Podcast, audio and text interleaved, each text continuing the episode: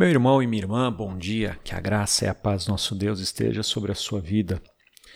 Estamos em mais uma das nossas aulas, o segundo episódio dessa aula, dessas duas parábolas que nós estamos vendo, que é a parábola do tesouro escondido e a parábola da pérola.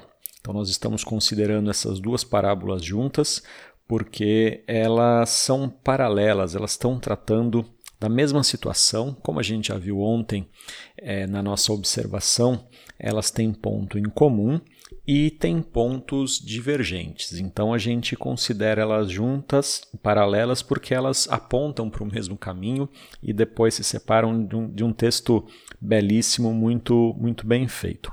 Queria aproveitar e lembrar que a ideia dessas aulas é que você possa estudar a Bíblia enquanto você anda, enquanto você trabalha, está no ônibus, está no trânsito, você pode ouvir essa mensagem, você pode ouvir esse áudio e estudar e conhecer um pouco da Bíblia. Mas você não pode só me ouvir.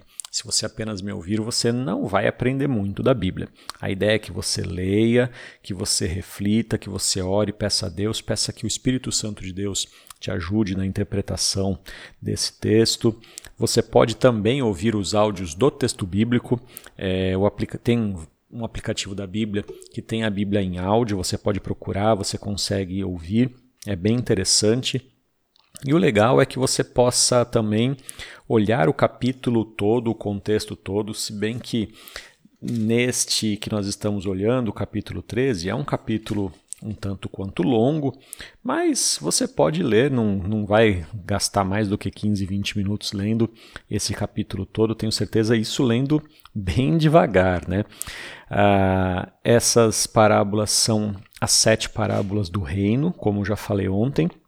Estamos considerando as cinco e as seis. E hoje, na nossa interpretação, a gente vai olhar ah, alguns detalhezinhos, não tem muito o que olhar, o texto é muito simples. E, irmão, não tenha medo de texto simples.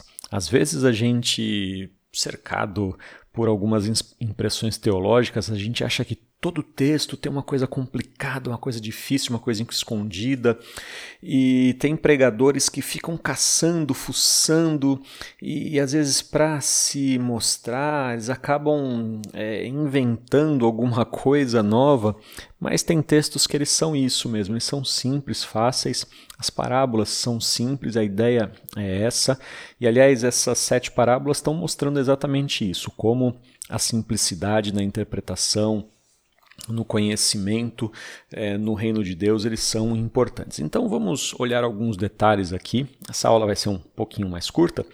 A gente vai olhar alguns detalhezinhos aqui do texto que vão te ajudar a entender, a, a, a compreender e fazer uma melhor interpretação desse texto. Bom, então como sempre falamos, Jesus ele está fazendo uma comparação nessas parábolas do reino, ele está falando, ele começa falando que o reino dos céus é semelhante a um tesouro escondido no campo. Então vamos vamos por parte aqui. A palavra campo, vou começar do, do final para o começo. A palavra campo no grego ela é agros. Da onde a gente tem agropecuária, agricultura, é dessa palavra. Então, da onde que Jesus está falando? Jesus está falando de um tesouro que está escondido no campo no sentido de da lavoura, da, da zona rural, tá lá. É, a palavra escondido é escondido mesmo, é, ela não tem nenhuma, nenhum significado misterioso, nenhum significado escondido. E a palavra tesouro, é, que no grego é tesauros, tesauros, bem parecido com o que a gente fala em português, ela tem geralmente, na maior parte da Bíblia, ela tem um significado literal, de tesouro mesmo assim, de coisa preciosa, sabe? O baú do tesouro do pirata. Geralmente é isso.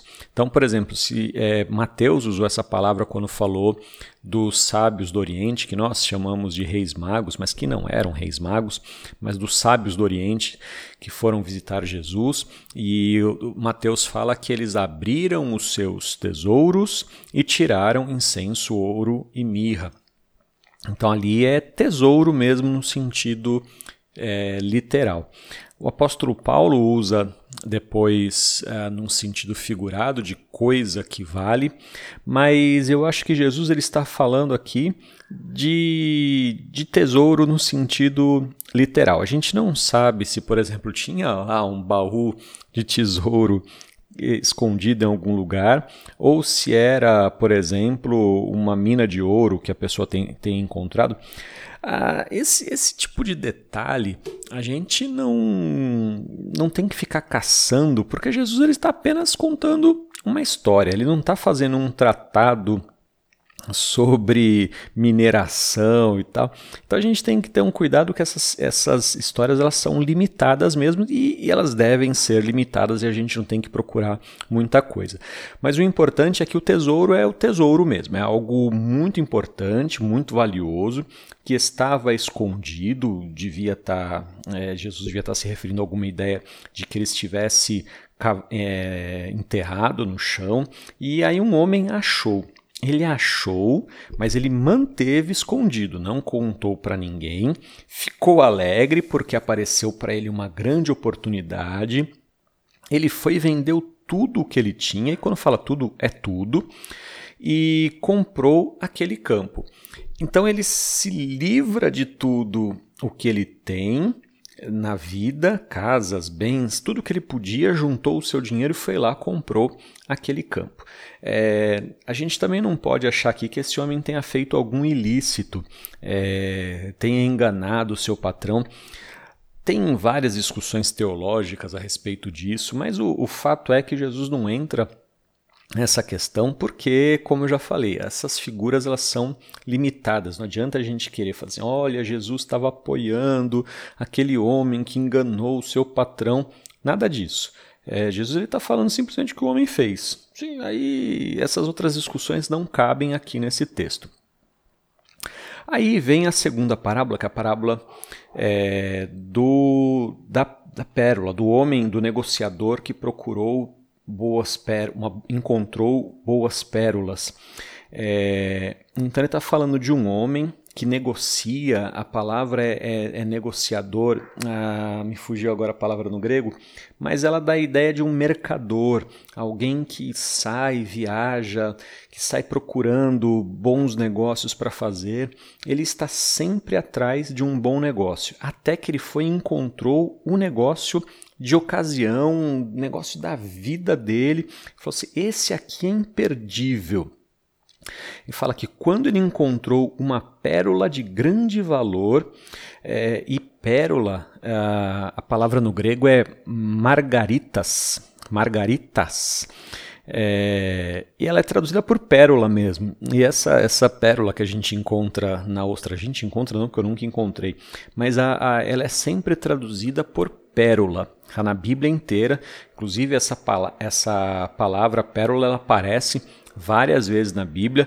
Por exemplo, quando Jesus falou: Não lanceis pérolas aos porcos, aparece também no Apocalipse. E a ideia é realmente é essa pérola da ostra, tá?